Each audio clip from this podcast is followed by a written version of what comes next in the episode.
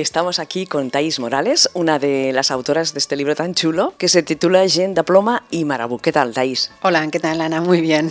Bueno, cuéntanos, porque hace poquito que lo hemos recibido en los estudios de Inau Radio, nos ha hecho mucha, mucha ilusión, lo hemos estado ojeando y leyendo. Cuéntanos la historia de este, de este libro. Bueno, este libro, que también lo ha hecho Karma Pollina, la Polli, eh, acaba de salir ahora, como tú dices, está calentito todavía, y es el resultado de las rutas LGTB que hacemos Em, explicando un poco la historia LGTBI de Barcelona, sobre todo centrada en el Raval. Pero el libro es una extensión, porque no, no se limita solo al Raval, sino que también va a, por otras zonas de Barcelona, como Gracia, o como Sant Gervasi, o como el Gaixample. O sea que a partir de las rutas, eh, ¿de quién fue la idea? ¿De las dos? ¿O alguien nos la propuso de hacer un libro? Yo creo que las dos desde el principio, cuando empezamos con, a buscar información y documentación de las rutas, vimos que había tanta que pensamos, ya de, de entrada pensamos, esto tiene que ser un libro.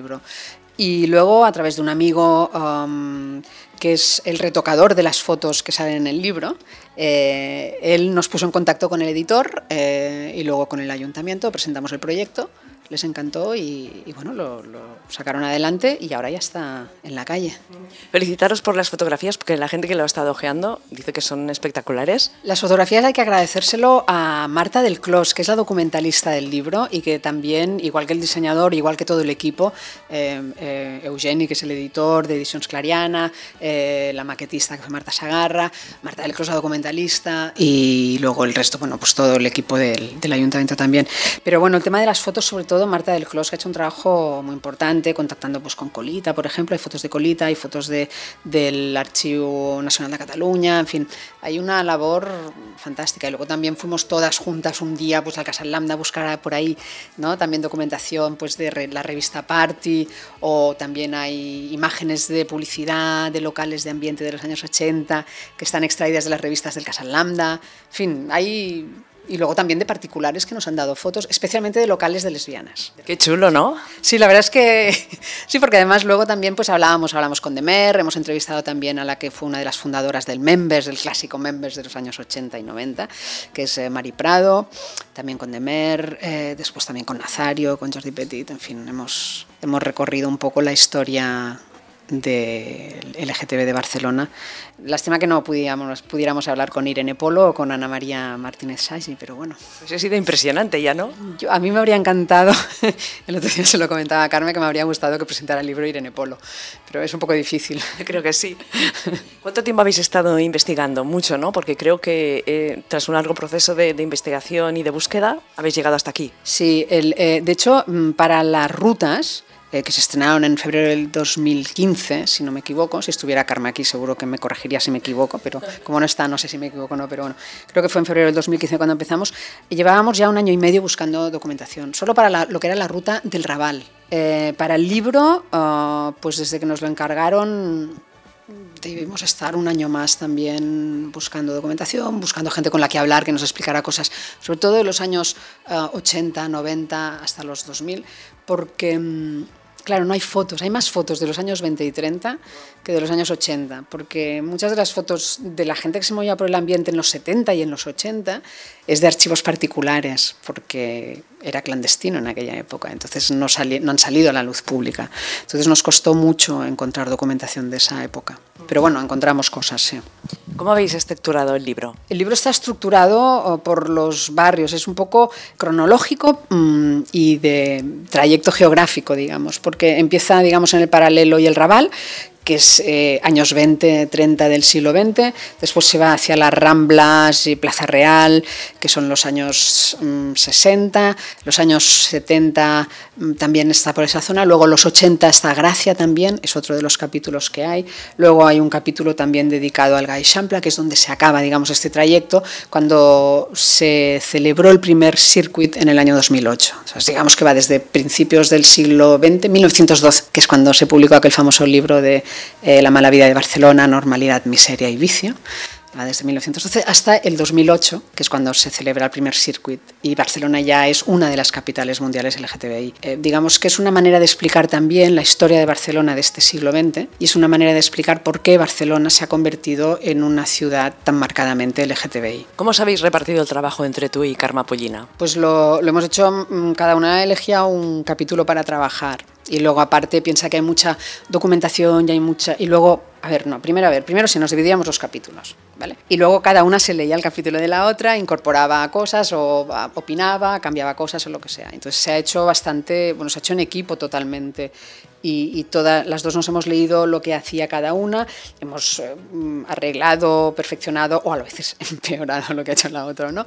Y Karma sobre todo ha corregido mucho el tema lingüístico. Porque está, es en catalán. en catalán, sí. El libro es en catalán y hay muchos textos también en castellano porque hay citas y hay entrevistas con gente como Nazario y hemos respetado la lengua materna en la que hablan, pero sí, el libro es en catalán porque es una publicación del ayuntamiento, y porque es historia de Barcelona. La idea sería también que se pudiera publicar en castellano y también en inglés, eh, pensando, nosotros ya lo hemos comentado esto, pensando en, en el turismo que viene a Barcelona, claro. Claro, porque es un, libro muy, muy apasionante y muy interesante para eso, ¿no? Para que no solo lo conozcamos y lo podamos leer la, la gente de aquí de Cataluña, sino que esto vaya más allá. Claro, porque puede funcionar un poco como una guía LGTBI de Barcelona. Y, no sé si a vosotras os ha pasado a veces cuando vais de viaje a una ciudad, antes os habéis documentado sobre ah, en esta casa vivió fulanita de tal que era lesbiana o menganito de tal se iba a este bar a emborracharse o lo que sea. Y te montas un recorrido personal. Y de alguna manera que el, libro sale por esto también, ¿no? por esa idea de hacer en Barcelona una especie de ruta LGTBI, pero para la gente de aquí, ¿eh? no solo para los turistas. Entonces, por eso funciona pues, como una guía histórica, digamos. Y, es pretencioso decir histórica, es, es, un fragmento de la historia y aparte es microhistoria porque es historia de personajes, no es, no es la gran historia de los libros, de historia en mayúscula. Es las historias de las gentes que han convertido Barcelona en una ciudad LGTBI. Cuéntanos un poco de los personajes que encontraremos en, en el libro. Ostras. Bueno, aparte de Irene Polo, de la que ya os he hablado, que a mí me gusta mucho, Irene Polo fue una, una periodista ¿no? de, los, de los años 30 eh, vivió un bollodrama, como diría la Polly, ya, os lo, ya, lo, ya lo leeréis, ¿no? con Margarita Chirgo, ya no, no leo más. Después está Gardenia Pulido, que era esa vedette del molino en casa de la cual se reunían las lesbianas eh, durante los años 50, 60, y que dicen que era tan guapa, que hablaba francés, que fumaba en pipa y que, era, y que se vestía de hombre cuando estaba en su casa. Luego está Ana María Martínez Sagi, otra periodista. Hay que decir que es que en los años 30 hubo todo un grupo de, mujeres periodistas en Barcelona que fueron muy importantes en las redacciones de diarios y de revistas. Después está mm, Madame Artur, que era dicen que es el, decano de los trans eh, españoles y que actuaba en el local Gambrinus. También es un personaje curioso, es un personaje Em, bueno, que tiene mucha historia y que fue detenido también varias veces desde de, de, la época de los años 60, 70. Fue detenido en una ocasión durante el franquismo cuando iba a felicitar las Navidades a los del Barcelona de noche y no se cambió de ropa, iba vestido de mujer por la calle, entonces la detuvieron por eso. Otro personaje también muy interesante y que seguro que os sonará es Ocaña que fue un referente en los años 70, sobre todo en las Ramblas y gran amigo de Nazario. Ana María Mosch, también, eh, una lesbiana, escritora, poeta, también muy, muy importante dentro de la literatura y dentro de la cultura barcelonesa de los años 70, junto con su hermano también. Hay una foto muy chula en el libro que están ellos dos con Enric Mayor en el molino, ¿vale? porque el molino también se puede considerar, se puede considerar también que los locales que salen, como el molino, el, el cabaret La Criolla o el Members o el Martins también son como personajes de, del libro. No sé, hay muchos personajes, Ana, no sé, ¿qué más? Cuál es más decirte. Pero vamos, yo soy muy fan de, Irene Polo, bueno, de, las lesbianas que salen, que no son muchas, pero salen. Bueno, pero al menos visibilizáis, las visibilizáis, ¿no? Que eso está bien. Hombre, sí, sí que las visibilizamos y luego visibilizamos también los locales por los que se movían, que también es importante. Y aparte hay, hay una foto de la portada del primer manifiesto lesbiano, que fue, creo que es del año 76, que nos lo facilitó María Giral, por cierto. De todo el trabajo de documentación, investigación, ¿qué es lo que más te ha apasionado? Hombre, lo, más apasionante, em, aparte de todo, porque el, trabajo de documentación es siempre muy interesante, es eh, cuando encuentras personajes como, insisto, como Irene Polo, y lo vas descubriendo, em, que es muy gratificante, porque es un personaje, muchas veces, cuando empezamos había muchos de los que apenas habíamos oído hablar. Irene Polo es un caso, Ana María Martínez Saggi es otro, o Cardenia Pulido es otro, evidentemente.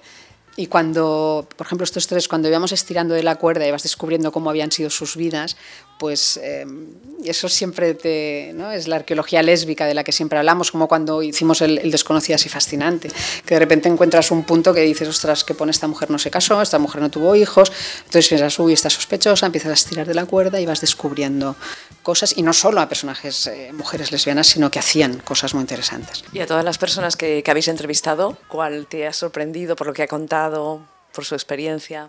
Mm, no sé, me, me, eh, Nazario nos encantó, porque Nazario realmente fue un, es un icono de la cultura underground de Barcelona y entonces eh, el momento que vivió junto con personajes como Mariscal o como Ocaña, como hemos dicho, era un momento de que Barcelona estaba en ebullición y de repente poder hablar con una persona que ha vivido esa época, pues como que te da mucha satisfacción y te enriquece de alguna manera. ¿no? Y después también nos ha gustado mucho hablar eh, tanto con Demer, eh, como con Mari Prado de Members, porque es también parte de esa historia. Y esta es como, era como más personal, porque esta ya nos ha tocado más de cerca, es decir, yo iba al Members, ¿no? entonces, oye, iba al Demer, seguro que tú también, y entonces mmm, poder recuperar esa época y explicarla, porque aunque fuera todo lúdico y divertido, pues fue una época también de la historia LGTBI de Barcelona, pues es siempre interesante. Ahora el libro ya está publicado, lo podemos encontrar en las librerías. ¿Cuál va a ser su recorrido? ¿Tenéis previstas presentaciones o qué va a pasar? Hombre, tenemos previstas presentaciones, todavía no sabemos cuándo, pero, pero tenemos previstas. Habrá una más oficial, digamos, y luego Karma y yo queremos hacer, pues, digamos, entre comillas, unos bolos, ¿no?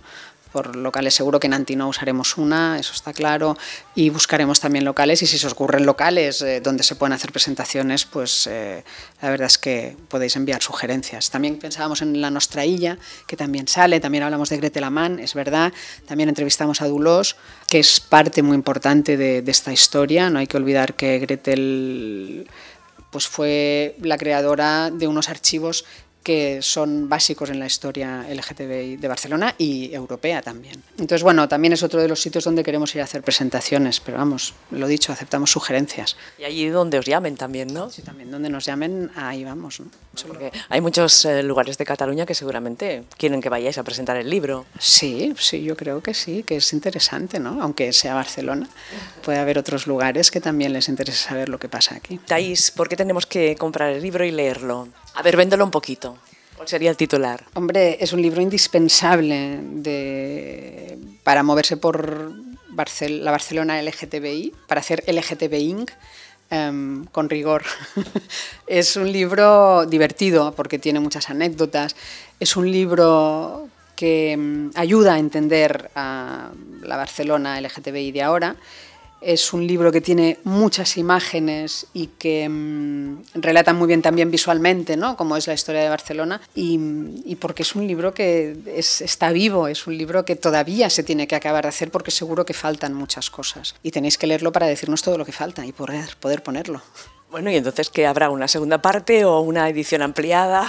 Lo que, haga, lo que haga falta, lo que haga falta para acabar de completar lo que no se acabará nunca de completar, ¿no? Y, seguro que hay mucha gente que podrá eh, explicarnos muchas más cosas de las que salen aquí. Claro, igual en las presentaciones estáis, igual a partir de ahí, ¿no? Se crea debate y nos cuentan más cosas. Sí, con, la, con las rutas nos, ha pasado, o sea, más, más de una vez eh, nos hemos encontrado con gente que nos ha explicado más cosas de, las que explicábamos nosotras o que nos han ratificado cosas que mm, suponíamos que eran así, porque, eh, por ejemplo, con el caso del burdel de Madame Petit, que eh, había dos locales, dos edificios y no se sabía exactamente cuál era, si era uno u otro, nosotros decíamos, es uno de estos dos edificios. Y en una de las rutas vino un señor y nos dijo, no, no, yo os puedo asegurar que era este, porque yo cuando era jovencito venía. ¿Vale? o sea, entonces, todo esto, pues nada, acaba por enriquecer más el libro y por enriquecer más eh, la historia o las, las anécdotas de, o esta geografía LGTBI de Barcelona. Y tú que estás aquí ahora, Polly no está, Carmen Polly no, no está, eh, ¿estáis contentas con el resultado del libro? ¿Estáis satisfechas con el trabajo que, que hay dentro del libro? Eh, sí, estamos contentas, satisfechas también, pero insisto, es un libro que sigue, seguirá escribiéndose. Por cierto, ahora que lo veo, tiene Ay, sí. un, un, plano... Espectacular, quería preguntártelo también. Tiene un plano maravilloso, sí. Eh, es una de las cosas más chulas también del libro, en, en la solapa trasera, es un plano con las diferentes zonas de las que se habla en el libro y están marcados los locales de los que se va hablando. De manera que si quieres un día pues, darte un viaje por la Barcelona LGTB con el libro, puedes ir y en cada punto pararte y leer lo que hemos escrito sobre ese punto para imbuirte de esa vida LGTBI de Barcelona y para sumergirte, ¿no? Sería una inmersión no lingüística, sino una inmersión LGTBística. bueno, muy interesante todo, Thais. Eh, ¿Y un documental de esto os lo habéis planteado? Ostras, no, esto si alguien nos lo propone, em, estaríamos encantadas, claro, pero no sé si dará para tanto. Igual sí, ¿eh? Ya se sabe, lo LGTBI da para mucho. Para más tendría que dar. Eh, Thais, pues nada, muchísimas gracias por estar con nosotras en Inau Radio. Felicitaros por el libro y ya iremos informando a nuestras oyentes de dónde serán las presentaciones para que vosotras les firméis los libros, que siempre es muy chulo. Estaremos encantadas de hacerlo. vale, muchísimas gracias a Inau Radio por esto y, y nada, recuerdos a la Polly. Polly, recuerdos.